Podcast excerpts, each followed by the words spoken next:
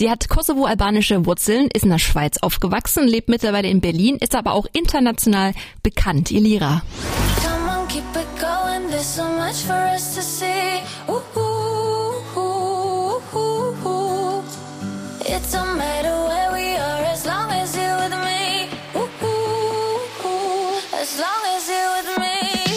Das ist sie im Song Fading von Alle Farben, aber natürlich hat sie auch schon jede Menge eigene Songs rausgebracht, die wir auch natürlich noch gleich hören werden. Und ich habe mit Elira vor der Sendung gequatscht über die Pandemie und was die so mit sich bringt, über Fem Feminismus und Liebe. Äh, hallo und schön, dass du da bist. Schön, dass ich hier sein kann. Deine Stimme, das wirst, wirst immer wieder drauf angesprochen, ist aber halt so umfasst einfach mal vier Oktaven.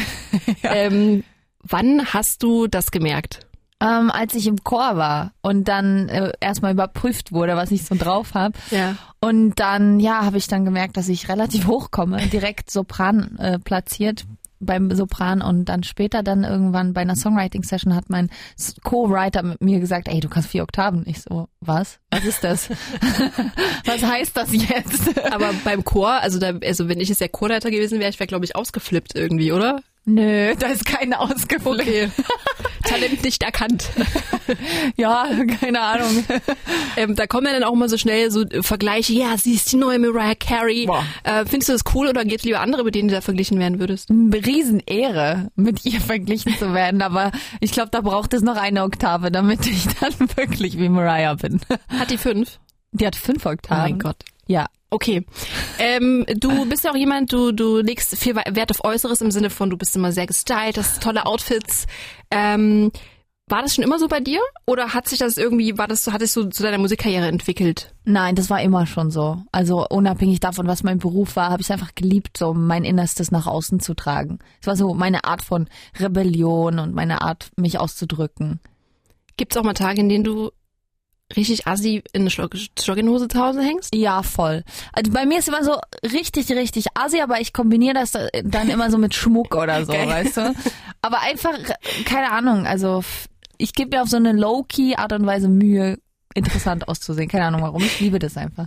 Ich finde äh, das immer sehr schlimm, dass ähm, sich Frauen immer gefühlt entscheiden müssen zwischen, also entweder du bist jetzt sexy oder du bist jetzt seriös und unauffällig ähm, und setzt dich für Frauenrechte ein. Also Ja. entweder du bist Feministin oder du bist halt sexy Vamp. Was sagst du Leuten, die vielleicht dir sowas auch schon mal gesagt haben oder die halt so eine Meinung haben? Das ist Bullshit. Also ich, ich mag das auch nicht, wenn Frauen sich sowieso gegenseitig, wir haben es eh schon so schwer und dann sich gegenseitig Ja. das Leben noch schwerer machen mit so Judgments.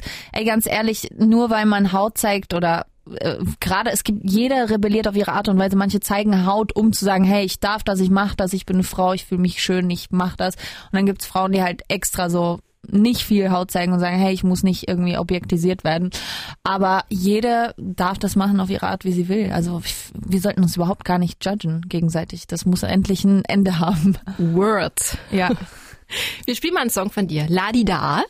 Äh, wie, wie ist der, also magst du dazu was erzählen, was ist der, der Hintergrund? Das ist die schnellste Zusammenarbeit, die es je gab. Also das, ich wurde angefragt, ich habe gesagt, 90s, yes, ich mache es, ich feier's. Okay, und dann ist es passiert. Okay, dann spielen wir den jetzt. Ja. Elira, hier im Sputnik Popkult mit Ladi da. La di da da la la Elira war das hier im Sputnik Popkult mit Ladi da und äh, ich habe sie immer noch zu Gast im Interview. Hallo nochmal. Na, hallo. Ähm, du hast jetzt viele Singles rausgebracht. Was ist denn so mit einer EP oder Album? Ich wollte eigentlich dieses Jahr was raushauen, aber natürlich hat sich die Lage verändert Ja. durch die weltweite Pandemie. Ja. Äh, und deswegen dachte ich, hey, wenn ich was raushaue, dann braucht es auf jeden Fall irgendwie eine Plattform. Da muss man dann auch, weißt du, will ich gerne auf Radiotour gehen und so, die Leute auch kennenlernen und so. Und es verdient natürlich eine gute Promo und Ja. eine richtige Audience und Konzerte und so. Und das kann, das geht gerade einfach nicht. Deswegen warte ich lieber ein bisschen.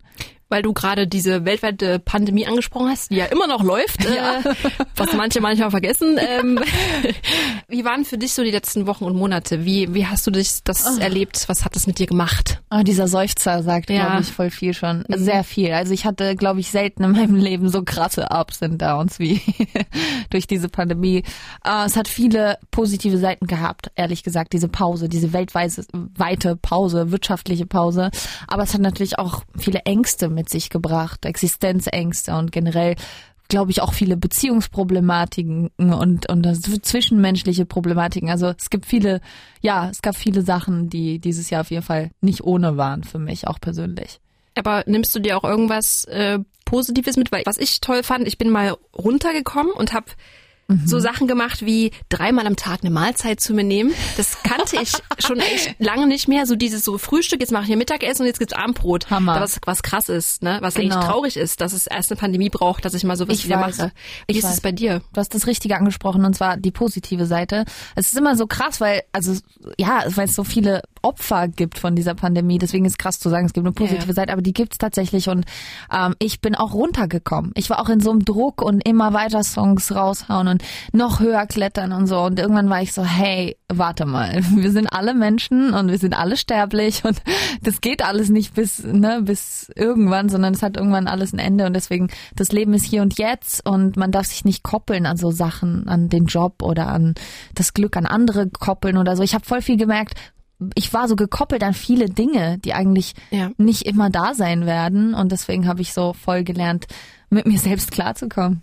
Glaubst du, dass du, wenn es dann irgendwann mal wieder vorbei ist oder so, Mhm. dass du dir da irgendwas auch mitnimmst oder irgendwas beibehalten wirst, anders machen wirst als bisher vielleicht? Auf jeden Fall. Ich schätze meine sozialen Kontakte viel krasser als vorher. Also ich äh, gehe auch bewusst mit, ich gehe bewusster an so Connections ran oder an Leute, die ich treffe. Ich, ich genieße es anders. Ich bin dann im Moment, weiß ich, gucke nicht auf mein Handy oder so, sondern ich genieße die Person, weil ich mir so denke, ey, krass, wir könnten uns eigentlich jede Sekunde verlieren alle und das ist, ja, ich liebe meine Familie noch mehr und schätze sie noch mehr die Zeit mit ihnen und meine Freunde und ähm, ja, ich habe einfach gelernt, runterzukommen und nicht alles so ernst zu nehmen. Ja. Das mit den sozialen Kontakten haben auch schon viele gesagt und ich habe halt auch mal wieder mit Leuten gesprochen, mit denen ich halt ganz lange nicht gesprochen Genau. habe, weil man sich denkt, hey, lass doch mal FaceTime und so. Man kann ja nicht rausgehen und hat aber die Person trotzdem auch vorher ganz lange nicht gesehen Genau. und hat das aber wieder genutzt. Ähm, du hast äh, auch so eine schöne, so eine, äh, deine Herkunft ist ja auch nicht langweilig. Du bist nicht einfach nur irgendwo in Berlin geboren und lebst da, sondern du hast äh, Kosovo-albanische Eltern, du bist aufgewachsen in der Schweiz, in Gera zur Schule gegangen. Was ist da passiert? Genau, ich habe nach einer coolen Schule gesucht, die mir hilft, irgendwie Okay. theoretisch weiterzukommen und in der Theorie und der Praxis und Chor und so weiter Ja. und so fort. War ja ein bisschen schwierig für mich in der Schweiz, weil da halt meistens irgendwie nur, ja, es gab halt selten irgendwie Schulen, die sich da spezialisiert haben Okay. mit Abi und mit Musik. Deswegen, genau, wurde mir Gera empfohlen. Ja. Und dann habe ich das ein Jahr lang durchgezogen. Ich fand's Hammer, es war die beste Zeit überhaupt. Aber geil, das, ist, das wusste ich zum Beispiel gar nicht, dass Gera jetzt eine, geile, eine besonders geile Schule für ja, Musik das, hat. das Goethe-Gymnasium dort, das ist richtig, das Roteneum Goethe-Gymnasium Ja. und das ist eine richtig geile Schule und ich habe so viel gelernt, auch für Songwriting und so. Cool. Ich habe äh, auf Insta dein, dein äh, Cover von Blinding Lights gesehen. Uh, danke. Von, von The Weeknd und äh, der Song ist ja einfach schon mal mega. Und ich finde aber auch, generell bin ich ein Riesenfan, wenn Künstler sich einfach hinsetzen und auf Insta dann ein Video posten, wie sie halt einfach nur am Klavier oder Gitarre dann so total real. Also das finde ich immer super schön, weil man dann auch die Stimme dann auch mal nochmal deutlicher hört. Ähm, könntest du dir auch vorstellen, dass du dann irgendwann mal vielleicht auch mal Songs oder eine Platte machst, die so ein bisschen ja auch ein bisschen reduzierter ist, wie zum Beispiel Taylor Swift hat jetzt auch dieses Folks rausgebracht. So ist das auch, wäre das auch was für dich? Absolut. Ich merke auch gerade, ja, ich liebe halt Produktion und Popmusik und so und ich merke aber, wie gut es ankommt bei den Leuten, Ja. die mich, ich, ich habe das nie so gesehen selber. Ich dachte immer so, Gitarre, meine Stimme, okay, cool. Aber so die Resonanz ist einfach unfassbar, wenn die Leute sagen, hey, du klingst ja ohne deine Produktion so krass, man hört deine Stimme und deswegen war ich auch so selber überrascht von dem Feedback und es hat mir sehr geholfen, so in meiner Weiterentwicklung auch. Da kommt auf jeden Fall noch sehr viel Akustisches. Sehr gut. Du hast eine neue Single am Start, die heißt Easy. Genau. Und die ist, äh, wenn man jetzt zum Beispiel mit der anderen Single, die wir vorhin gespielt haben, Ladi da, schon, schon ein krasser Unterschied, so, auch vom Video. Das eine ist halt sehr bunt und du tanzt und sexy und das ist jetzt äh, schon alles gefühlvoller, auch ein bisschen zurückgenommen. Äh, worum geht's denn im Song? Es geht darum, dass ähm, ja, dass man jemanden kennenlernt auf einmal, der einem so zeigt, dass die Liebe eigentlich voll unkompliziert ist und voll einfach und dass es keinen Streit gibt und dass es harmonisch ist und dass man eigentlich bis dahin, beziehungsweise ich, ist ja meine Geschichte, dass ich ganz lange gedacht habe, die Liebe muss schwierig sein und es ist okay, wenn sie schwierig ist und Konflikte sind gang und gäbe und das war eigentlich ein voll komisches Bild, was ich da hatte von der Liebe und dass die richtige Person auf einmal mir so zeigt, okay, es ist eigentlich voll easy voll schöne Geschichte. Deswegen spielen wir den jetzt auch. Und äh, vielen Dank, dass du da warst. Und ich wünsche dir noch ein tolles Jahr und äh, dass du hoffentlich auch bald wieder live spielen kannst. Danke, hoffentlich sehe ich euch alle mal bald wieder auf einem Konzert. Ja. Dankeschön, Elira hier mit Easy im Sputnik Popkult. I've been in the dark,